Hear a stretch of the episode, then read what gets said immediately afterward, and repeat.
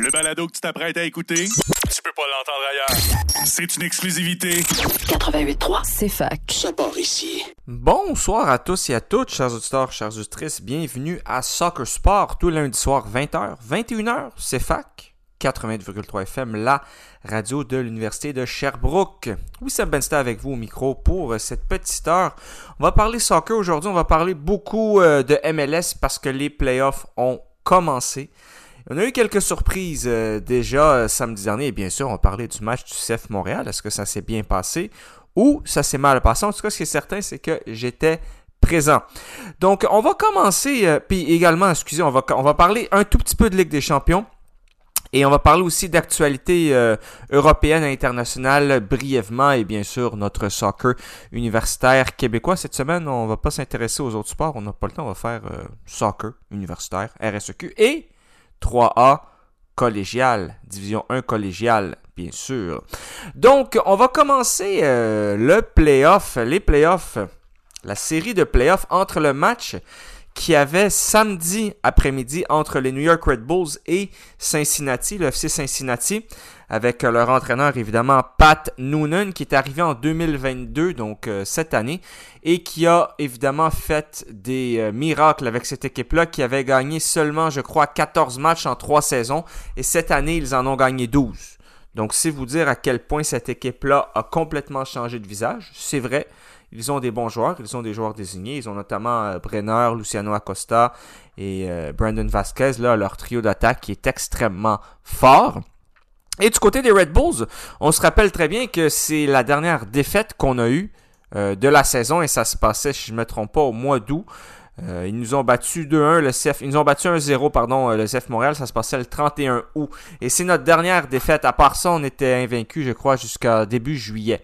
Donc c'est une équipe qui est difficile euh, à battre. C'est une équipe qui est très bon pour faire la pression, pour fermer les espaces. Mais ce match-là, ils ont en fait, je vous dirais pas donné le match en cadeau à UFC Cincinnati, mais ils ont pas joué leur meilleur match tout simplement parce qu'ils menaient 1 à 0 avec un but de Lewis Morgan, qui est évidemment leur meilleur joueur et de loin. Euh, c'est un joueur écossais, si je me trompe pas. C'est d'ailleurs lui qui avait marqué contre nous, contre le, contre le CF Montréal. Il a quand même marqué 15 buts cette saison, là. 15 buts avec 3 passes, ce qui est énorme. Ce qui est énorme, surtout que c'est un milieu de terrain. Voilà. Et, mais quand même, sur ces 15 buts, il y a quand même eu 6 euh, tirs de pénalité. Là, il, faut le, il faut le noter. Et donc, il a marqué sur une belle frappe de loin. Jusqu'à ce moment-là, c'était plutôt New York Red Bulls qui dominait, mais sans trop réellement dominer. C'était un match qui était plutôt euh, en leur faveur, qu'ils qui contrôlaient. Et après ça, un penalty complètement stupide donné par un défenseur qui se retourne, qui voit pas le joueur qui veut dégager le ballon. Eh bien, il, euh, frappe les jambes euh, du joueur des, de Cincinnati. Boom, penalty. Ils font 1 à 1. Et avant ça, il y avait un but qui avait été refusé pour un hors-jeu qui influençait la position du gardien, donc ça l'avait été annulé. Mais donc, à partir de ce moment-là, on est à la 74e, c'est 1 à 1. Et ensuite de ça, New York Red Bulls, qui est une équipe quand même solide euh, d'habitude, qui donne sur une, une, touche entre deux joueurs qui perdent la balle d'une façon complètement stupide et ridicule. Donc c'est un cadeau. Ensuite, le joueur dégage sur l'aile. Euh, tout droit sur l'aile gauche. Il y a deux joueurs des Red Bull pour euh, contrôler la balle, pour contrôler le joueur, pour lui enlever au moins la mettre en touche ou faire faute. Le joueur de Cincinnati passe les deux joueurs, il centre la balle à l'autre euh, attaquant qui est tout seul dans la surface de réparation. Le défenseur ne peut le couvrir parce que la passe est tellement belle. Et boum, ça fait 2-1. C'est le but, si je ne me trompe pas, de Brenner. Donc voilà. Et donc Cincinnati, juste comme ça, est qualifié pour euh, le prochain tour, donc pour le quart de finale. Pardon, c'est Brandon, Vasquez, pas euh, Brenner, qui a marqué. Et donc juste comme ça, Cincinnati passe pour la première fois de son histoire là, en MLS. Ils s'en vont en quart de finale. Et qui vont-ils affronter? Ils vont affronter le Philadelphia Union, qui joue à Chester, à Philadelphie, parce qu'évidemment, vous le savez, euh, qui dit grosse ville certaines grosses villes américaines, souvent les stades sont à l'extérieur ou les arénas parce que il n'y a pas assez de place pour accueillir le stade ou l'aréna dans la ville même. Hein, ici à Montréal, quand même, on a tout à Montréal, c'est-à-dire le stade Saputo est à Montréal, le Centre Bell est à Montréal, stade Percival Molson est à Montréal, euh, l'auditorium de Verdun est à Montréal. Alors que si on regarde par exemple les New York Giants et les New York Jets, ils jouent, si je ne me trompe pas, à New Jersey. Au, euh, j'ai oublié le nom du, euh, du stade là, mais il joue là-bas. Le stade n'est pas dans l'État de New York. Quand on regarde Washington, si je ne me trompe pas, le stade euh, de comment s'appelle, Washington Commanders, je pense que ça s'appelle l'équipe qui a remplacé les Washington Redskins. Il joue à l'extérieur. Euh, de, Washington DC. Je crois qu'il joue au Maryland ou à Baltimore. Je pense que c'est à Maryland. Quand on regarde Philadelphie, Philadelphia Union, évidemment, leur stade, il joue à Chester, c'est en dehors de Philadelphie. New York Red Bulls, leur stade est à l'extérieur de l'État de New York. Ils jouent à Harrison, New Jersey. Donc New Jersey, en fait, euh, faudrait que je fasse des recherches là-dessus. Là. Ça a quand même l'air d'être un endroit très... Euh, très relié avec la ville de, New York. On sait, beaucoup de gens qui visitent New York City vont dans les hôtels et motels à New Jersey parce que, évidemment, c'est beaucoup moins cher, c'est pas loin. Donc, ils ont la proximité avec New York, mais ils ont aussi les prix qui sont beaucoup moins chers que la ville de New York City. Donc, euh, voilà, c'est intéressant. Et donc, euh, New York Red Bulls éliminé de euh, de la MLS Cup. C'est triste pour eux parce que si je ne me trompe pas, ils n'ont jamais gagné le titre. Même quand Thierry Henry était là-bas, ils ont connu des très belles saisons, mais ils n'ont jamais gagné le titre euh, de MLS Cup, donc le champion de MLS. Et le match, ça va se passer du côté, euh, ça va se passer du côté de Philadelphie. On parle ici du 20 octobre 2022, 20h. Et maintenant, pour ceux qui m'écoutent et qui disent pourquoi est-ce qu'ils nous parlent de Philadelphie, on s'en fout. Eh bien, premièrement, c'est une émission de soccer, donc je parle MLS, donc je m'intéresse à tous les clubs, bien sûr. Et surtout quand euh, le CF Montréal est en série, je veux savoir qu'est-ce qui se passe. Et deuxièmement, je pensais à quelque chose euh, récemment, récemment et non pas récemment. Je me suis dit, euh, en tant que média, animateur de radio avec CFAC, encore une fois, on remercie CFAC pour l'opportunité que cette merveilleuse radio me donne et m'a donné et me donnera, bien sûr. J'ai eu des accréditations à pas mal d'endroits. Alliance de Montréal, euh, finale de la CIBL à Ottawa. J'ai eu pour euh, le CF Montréal. J'ai eu une passe saison pour les Carabins de l'Université de Montréal. J'ai eu une saison pour. Euh, j'ai une saison pour qu'est-ce qui manque pour le Rocket de Laval, on me l'a accepté pour une saison, on me l'a pour un match pardon, on me l'a accepté aussi pour les Remparts de Québec pour le Phoenix de Sherbrooke. Euh, là, j'ai envoyé aux Alouettes à la bonne personne parce que quand justement on a des contacts, après ça, on a les bons courriels et non pas le courriel info à commercial euh, realmadrid.com, par exemple. Voilà. Et donc, euh, je me suis dit, pourquoi pas faire un travail, entre guillemets, et suivre sa passion de médias et suivre un match pour en parler à la radio, pour aller à Philadelphie ou pour aller à New York ce qui pourrait être possible. New York City, ça va être un peu plus difficile parce que euh, on va les jouer euh, à Montréal si on les. Euh, en tout cas, excusez, je vais pas donner le résultat là de qu'est-ce qui s'est passé. Mais je me suis dit peut-être que je vais demander une accréditation à Philadelphie ou à New York pour aller couvrir leur match. Et s'ils me donnent l'accréditation, eh bien j'irai.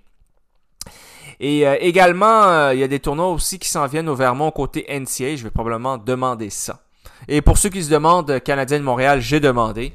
On m'a quand même répondu parce que j'ai, par l'entremise d'un contact, j'ai eu euh, le courriel de la personne responsable. Évidemment, je ne donnerai pas son nom en ondes. Hein. Pas donner mes sources. En fait, quelle source? C'est pas une source, c'est un, courriel.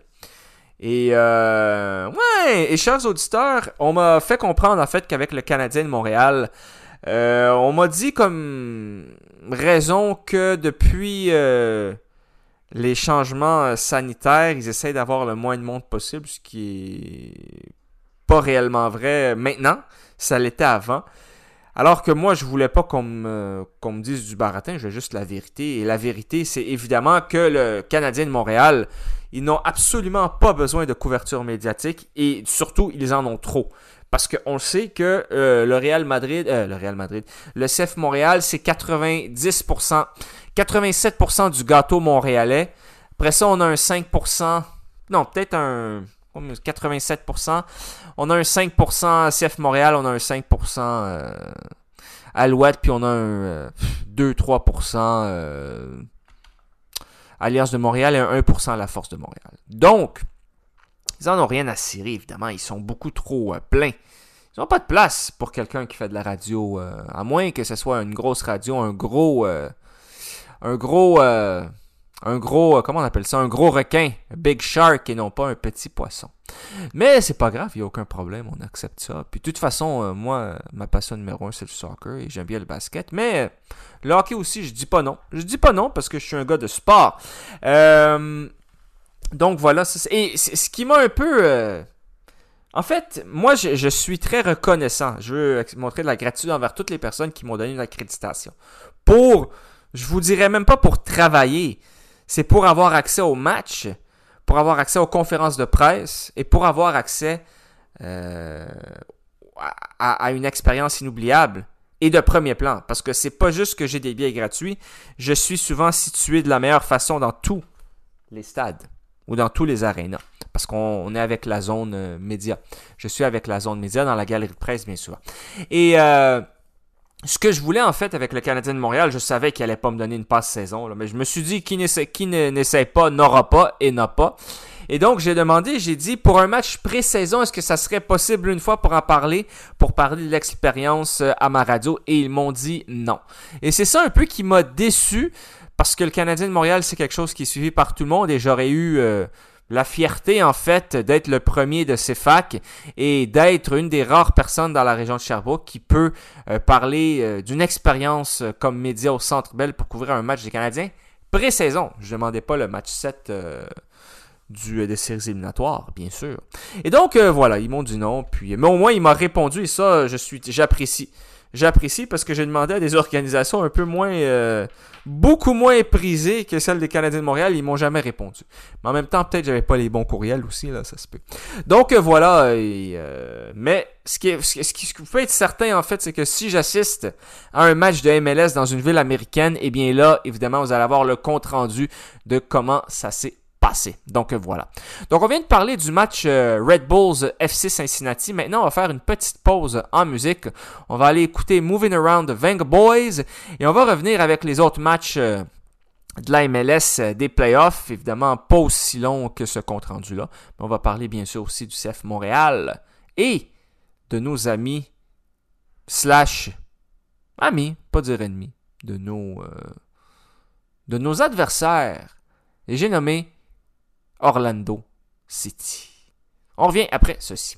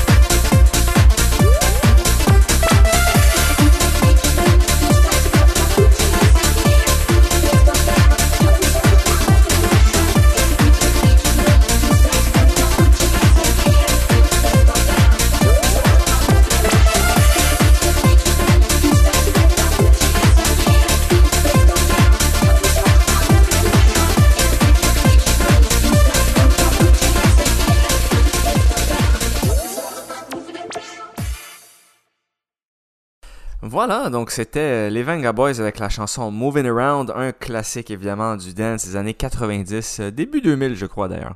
Donc voilà, maintenant on va parler du match auquel j'ai pu assister hier. Ça se passait du côté du stade Saputo à Montréal.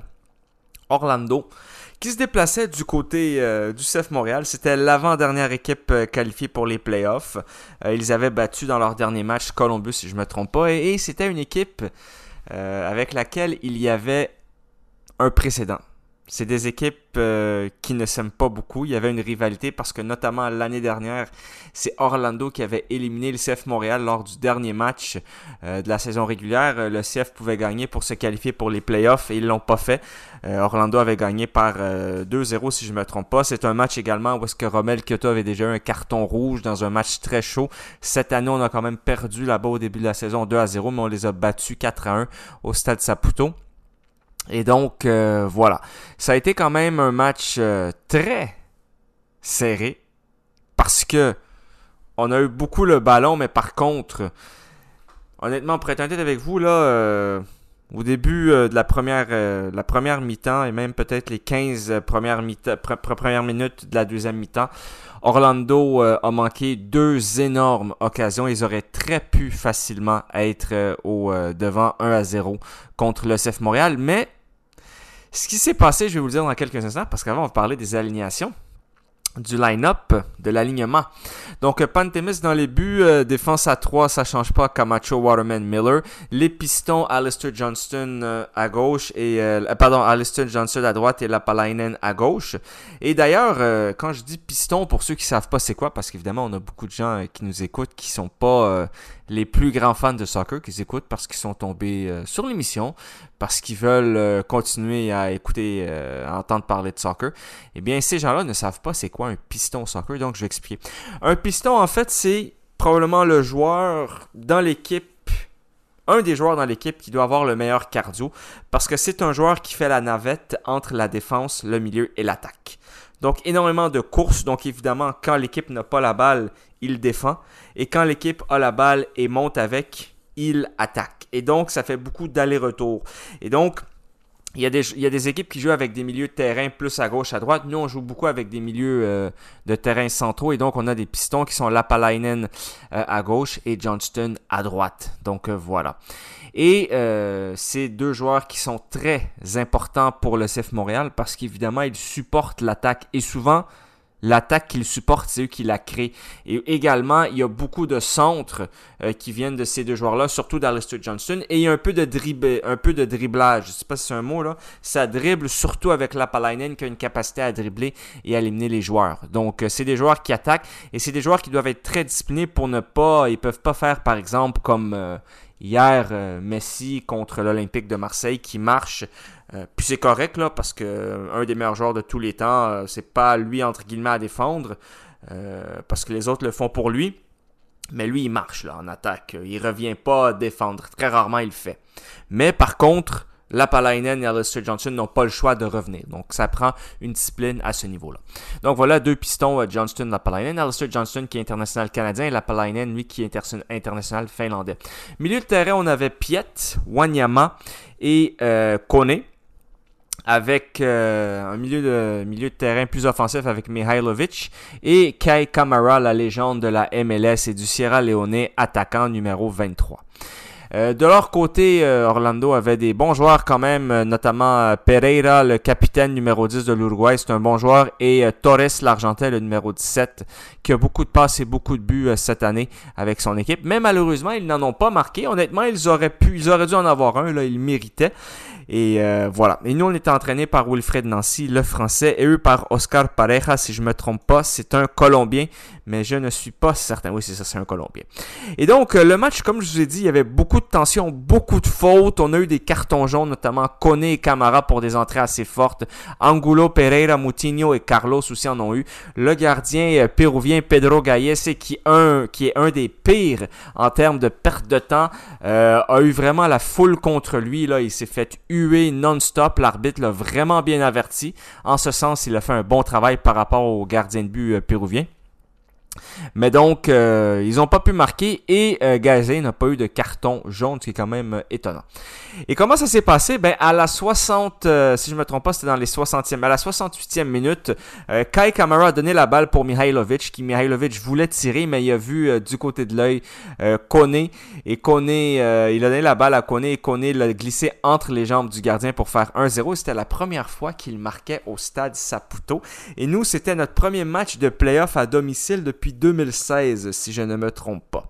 Donc, euh, la foule était en délire, évidemment. J'ai pas besoin de vous dire que c'était sale comble.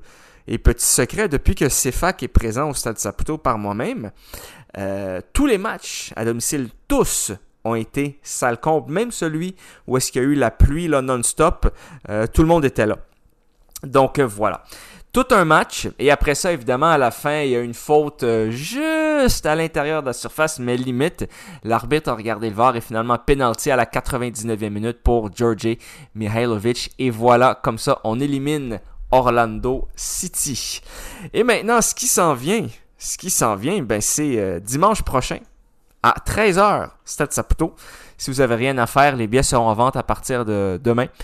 Vous avez rien à faire, là Allez euh, faire un petit road trip à Montréal pour voir la demi-finale au Stade Saputo. Et c'est une demi-finale de l'Est, évidemment, dans laquelle il y a des fortes chances qu'on accède à la finale sans vouloir être trop euh, arrogant et trop euh, fraîchier, show-off. Mais on va affronter le gagnant de New York City FC et l'Inter de Miami. Et si c'est l'Inter de Miami, ce qui serait une surprise, parce que New York City FC devrait quand même se qualifier, c'est des équipes quand même qu'on peut battre, surtout si c'est Miami. Si c'est New York City FC, ça va être plus difficile. Mais il faut pas oublier que New York City FC, là, ils ont quand même perdu. Euh, ils ont perdu leur joueur étoile, Valentin Castellanos, qui a signé du côté de. Signé de. Qui a signé, je crois, du côté de Girona, en Espagne.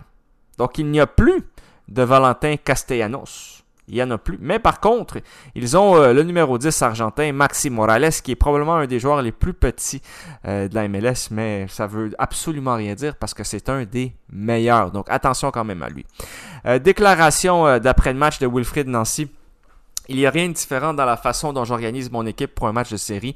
Miami était différent, tout comme Orlando. L'objectif est d'essayer de maintenir ce que nous avons fait pendant la saison. Plus nous sommes mis au défi, plus j'aime cela car je peux repousser les limites de mes joueurs. Aujourd'hui, l'objectif était de préserver face une grande, de persévérer pardon face une grande adversité. Et on sait très bien que euh, on lui a posé la question également est-ce que les jeunes joueurs, euh, parce qu'il n'y avait pas énormément de joueurs qui avaient d'expérience de playoff avec le CF Montréal, et il leur a demandé, on, lui a demandé est-ce que les joueurs étaient en rue. Il a dit non.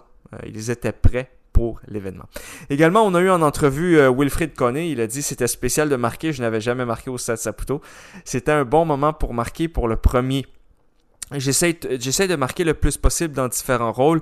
La tactique pour moi est de rester plus haut et parfois plus bas. Donc ce n'est pas toujours possible. On s'attendait à un plan de match de Orlando un peu particulier. Pour nous, c'était important de rester concentré et de ne pas être emporté par nos émotions. Parce que Orlando, évidemment, là, ils ont, ils ont joué le temps en première mi-temps. C'était incroyable. Ils voulaient vraiment chaque touche, chaque sortie de but chaque faute, on prenait son temps. On voulait, c'est comme si on voulait amener ça en prolongation et peut-être au tir au but.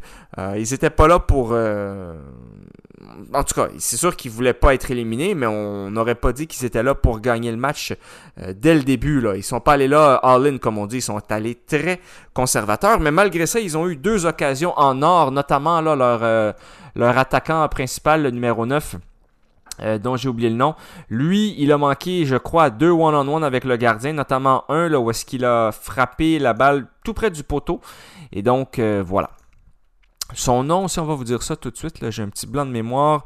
Euh, Cara, ouais, Cara l'Autrichien. D'ailleurs, l'équipe de Orlando, là, je vais vous dire les noms Angulo, Urso, Torres, Araujo, Pereira, Moutinho, Schlegel, Carlos, Teixeira, Gailles. Et ce sont tous des Latinos. Tous sauf Kara qui vient euh, d'Autriche, international autrichien. Je ne sais pas s'il y a des origines euh, des Balkans, je crois. Je je suis pas certain, je pourrais pas mettre ma main au feu là-dessus. Mais c'est une équipe quand même, là, c'est rare, là. C'est rare. C'est une équipe dans laquelle il y a énormément euh, de latinos. 10 sur 11 le sont. Alors que si, parce qu'on sait évidemment. je parlais d'ailleurs avec quelqu'un, je ne me rappelle plus c'était qui, c'était un média ou un ami. Et puis, je lui avais dit, il y a beaucoup de joueurs qui disent Bamos, tu sais, puis ils sont même pas latinos. Bamos, ça veut dire let's go, c'est comme yes, let's go, Bamos.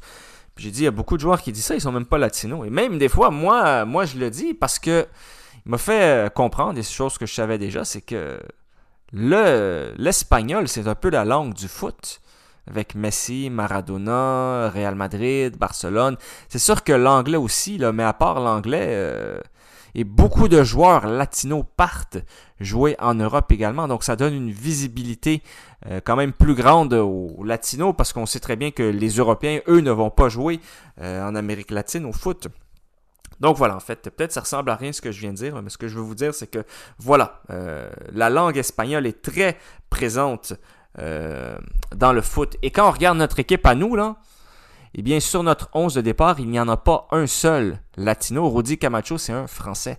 Donc, euh, c'est quand même intéressant, c'est quand même rare. Il faudrait faire l'exercice de voir quelles équipes en MLS ont déjà mis un 11 initial avec pas un seul latino dans le 11 partant. Sur le banc, bien sûr, on en a. On a Torres, on a Miljevic qui est argentin comme Torres, on a ben, pas c'est pas euh, c'est italien, fait que ça compte pas. On a aussi Romel Kyoto, donc on en a trois. Ce serait intéressant. Dernière équipe euh, qui a gagné la Ligue des Champions sans joueurs latinos, vous savez c'est qui? C'était, si je ne me trompe pas, le Liverpool de 2005 contre la lors de la remontada. Il y avait des Espagnols, mais il n'y avait aucun joueur sud-américain dans l'équipe. Voilà. Donc, fait à noter. Et donc, euh, c'est pas mal ça. Maintenant, on va retourner avec euh, Georgi Mihailovic. Qu'est-ce qu'il a dit? Il a dit, le stade Saputo est incroyable ce soir. C'était la meilleure ambiance de ma carrière professionnelle. Voilà, mesdames et messieurs, vous l'avez entendu à CFAC. Soccer Sport, tous les lundis, 20h. Mihailovic, c'était la meilleure ambiance de ma carrière professionnelle. Lui qui a signé pour la Z Alkmaar aux Pays-Bas, évidemment, il va s'y diriger euh, après le, les playoffs. Lui, je ne sais pas s'il va être euh, sélectionné pour l'équipe nationale euh, des États-Unis. On verra, j'en ai aucune idée.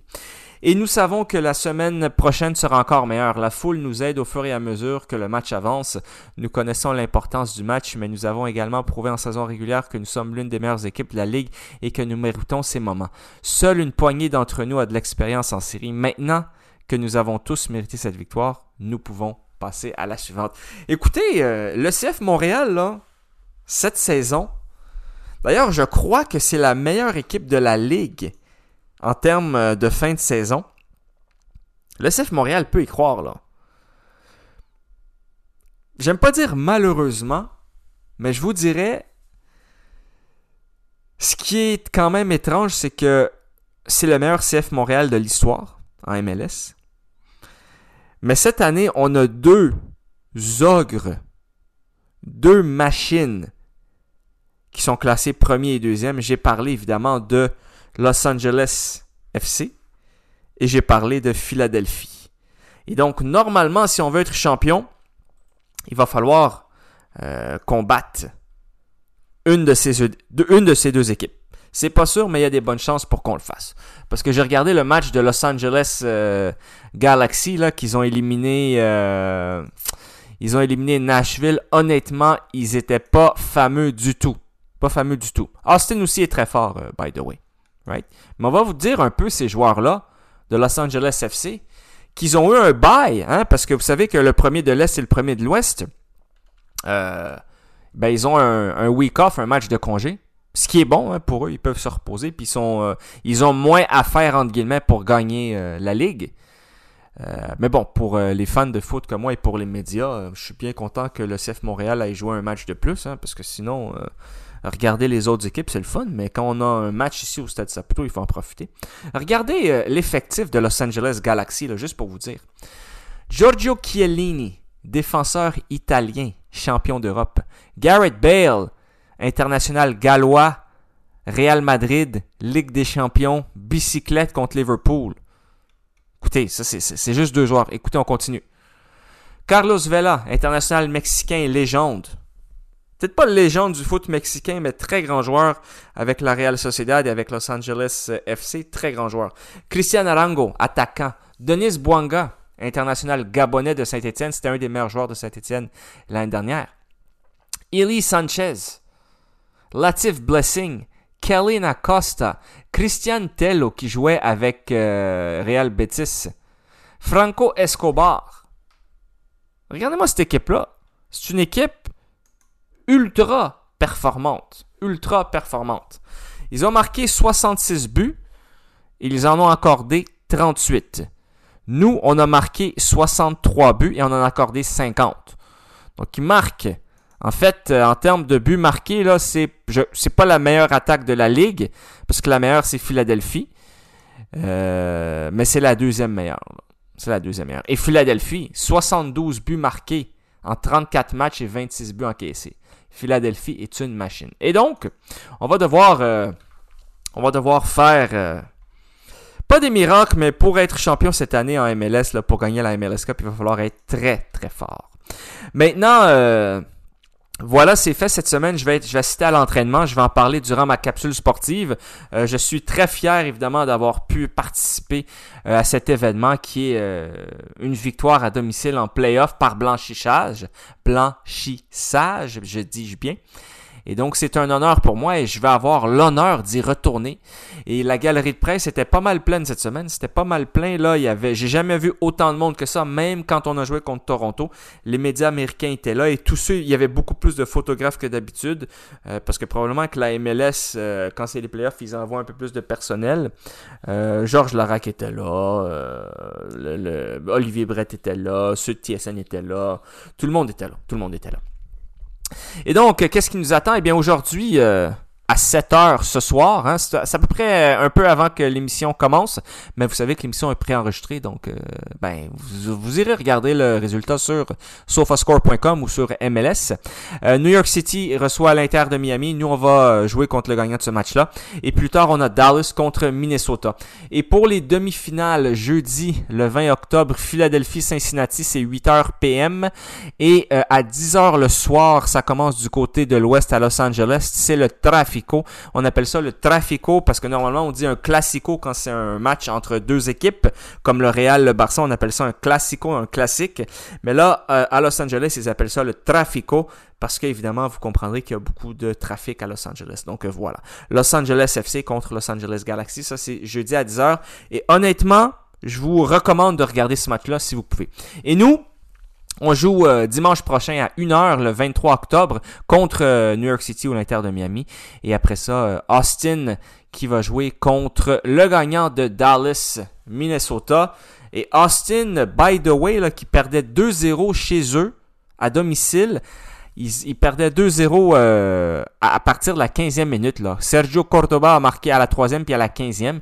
Ils sont revenus avec Druisi avec deux buts à la 31e et à la 94e sur penalty. Et après ça, ils sont allés gagner en penalty 3-1.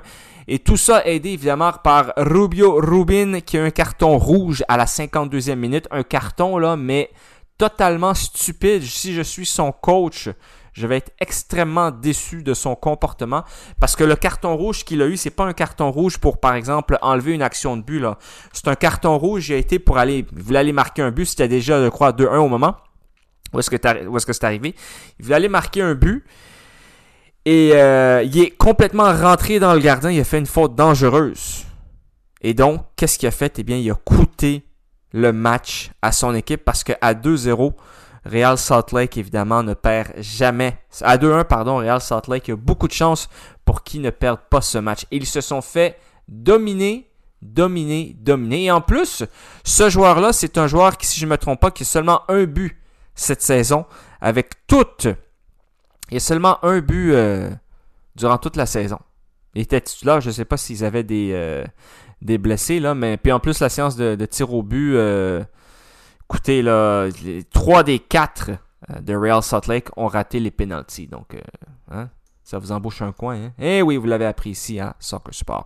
Donc voilà, ça met un terme évidemment à cette petite, euh, cette petite rubrique sur les playoffs des séries éliminatoires.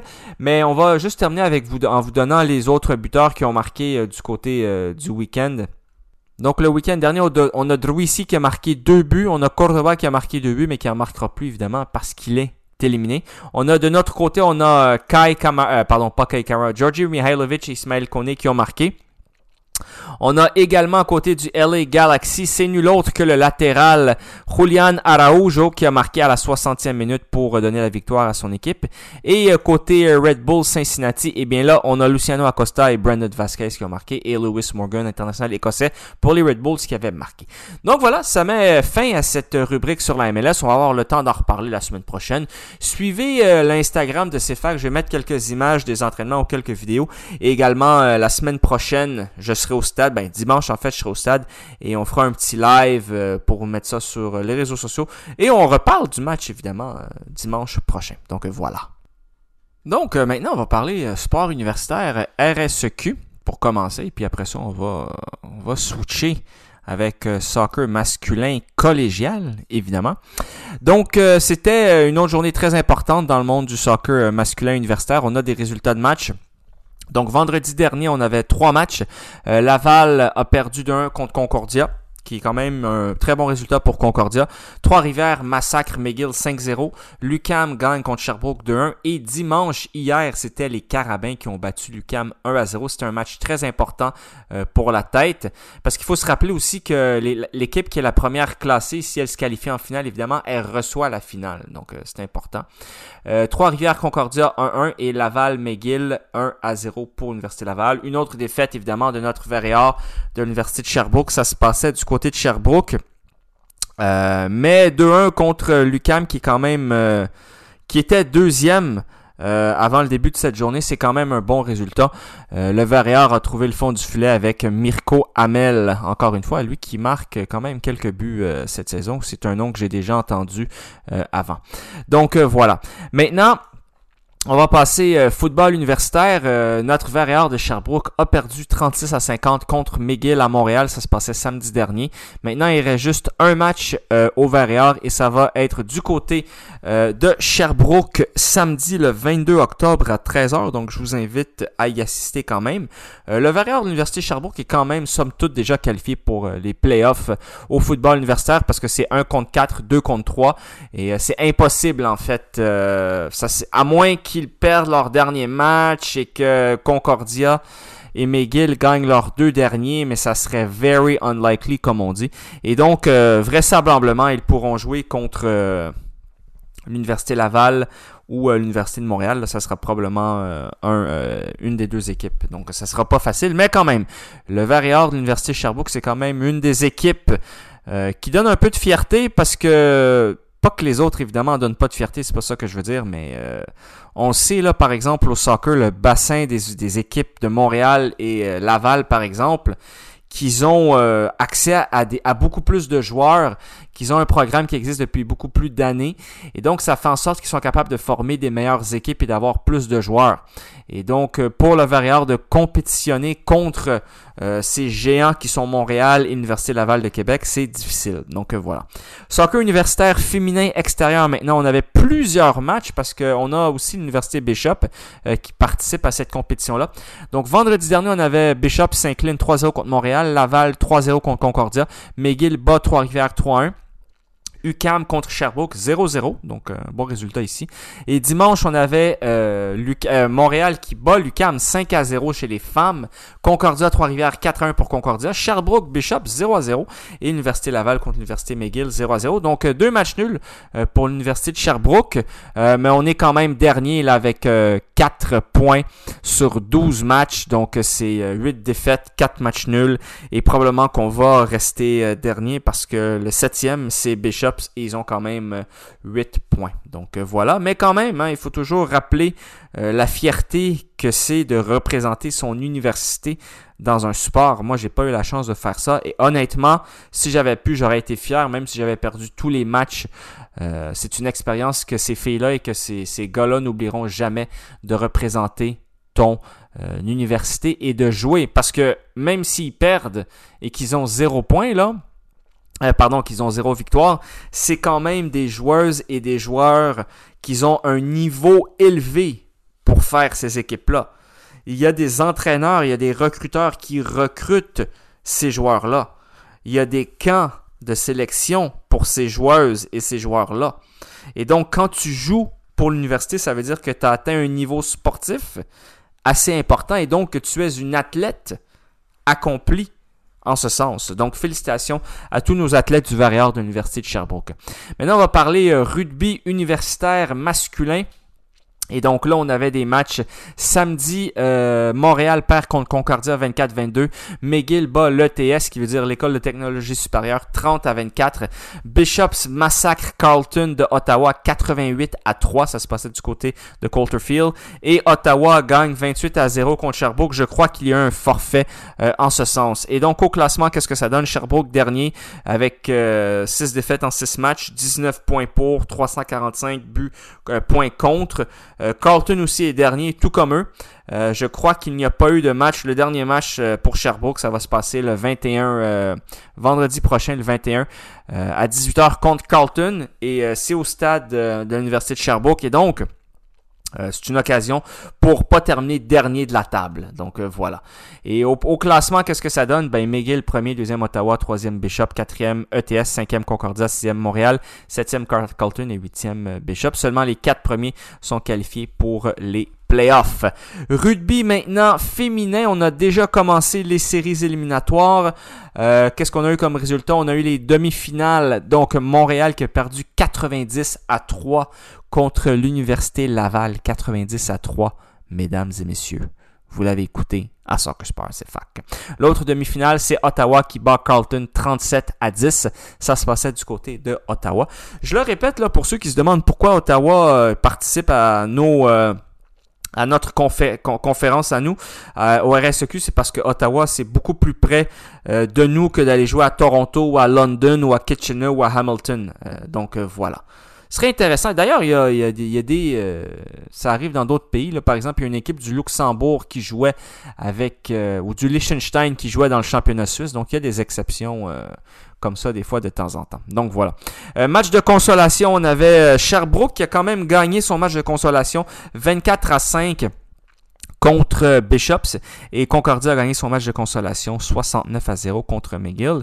Et euh, il y aura une demi-finale consolation quand même. Et ça sera Sherbrooke contre Carlton. Ils vont se déplacer du côté d'Ottawa le 22 octobre samedi. Donc euh, voilà et donc, il nous reste un peu de soccer collégial masculin euh, Division 1. Pour ceux que ça intéresse, on avait des matchs. On en parle ici parce que qui va en parler si j'en parle pas? Vanier 3-0 contre John Abbott. Dawson perd 2-1 contre Houndstick. Garneau 3-0 contre Montmorency. Euh, Sainte-Foy gagne 3-1 contre Trois-Rivières. Saint-Lambert 3-3 contre Vanier. Montmorency contre Dawson 4-0. Dawson, évidemment, qui est une université anglophone du centre-ville. Et euh, Saint-Lambert, c'est la rive sud. Et Vanier, c'est Cégep anglophone de euh, un peu de l'ouest de Montréal. Donc euh, voilà. Les matchs à venir côté collégial. On a, euh, ça s'en vient, tout le Hanstick Garneau. Ça, c'est vendredi. Tous les matchs sont vendredi. Montmorency, Saint-Lambert, Sainte-Foy, Dawson, Jean Labute, Vanier et Montmorency, Sainte-Foy.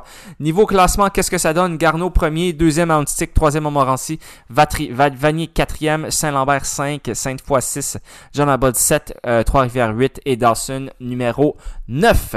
Donc euh, voilà, c'est ce qui complète cette rubrique RSEQ. Maintenant, en revenant, on va avoir des... Euh, des informations sur le soccer européen qui est dit entre, entre guillemets mainstream.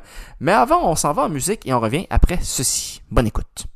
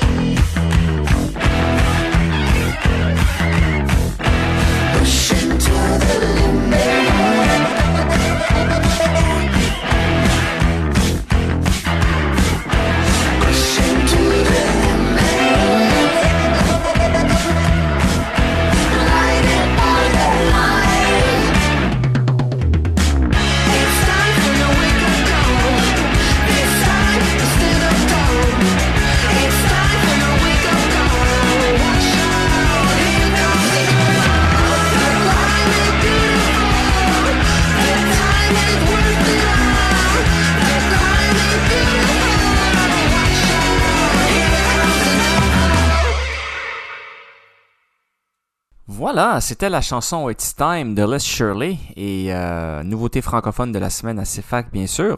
Donc euh, maintenant, on va parler euh, du Classico.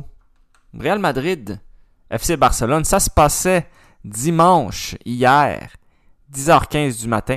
Je sais pas pourquoi ils le mettent à, cette heure-là. Honnêtement, moi, pour moi, le Classico devrait être toujours le dernier match euh, du week-end euh, dans la Ligue espagnole. Évidemment, pas le lundi, là, mais le dernier match du dimanche soir, parce qu'après ça, c'est ça qu'on veut regarder.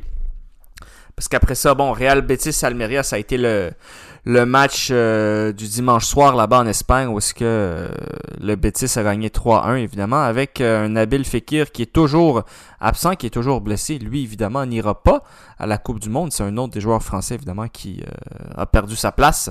Il y en a beaucoup. On préfère même une, une rubrique là-dessus là, qu'on va avoir la liste de Didier Deschamps.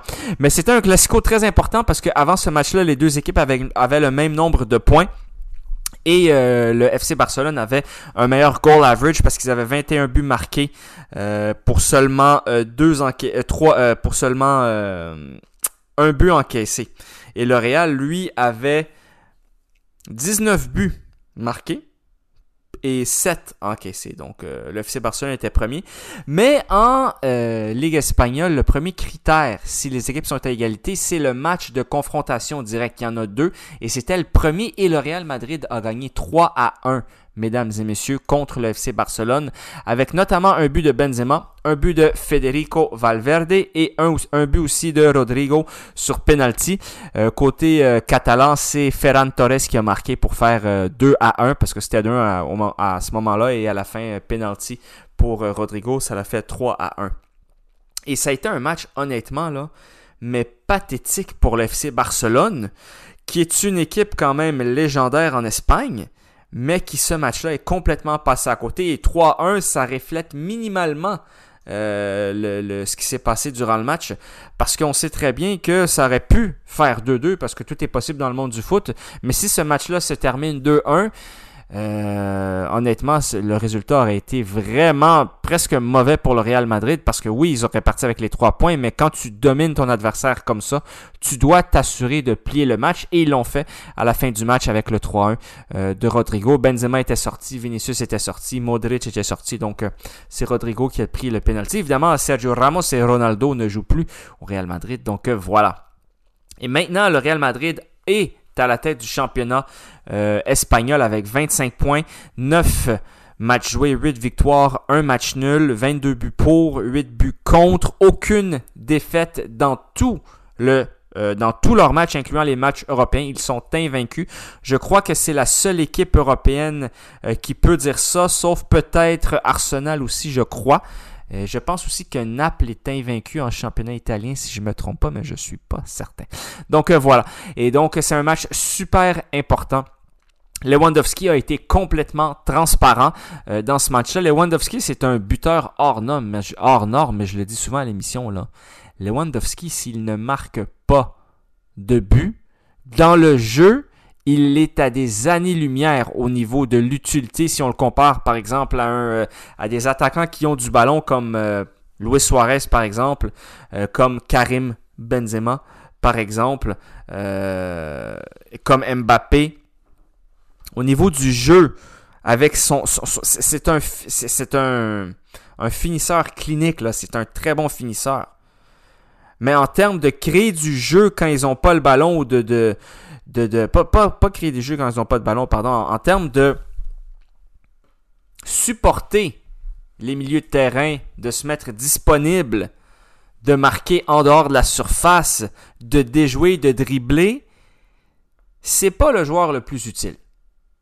Donc, euh, grosso modo, ce que je vous dis à l'heure actuelle, c'est que si Lewandowski n'était pas un buteur hors norme, c'est-à-dire un buteur incroyable, parce que oui, il est un buteur incroyable et c'est un des meilleurs.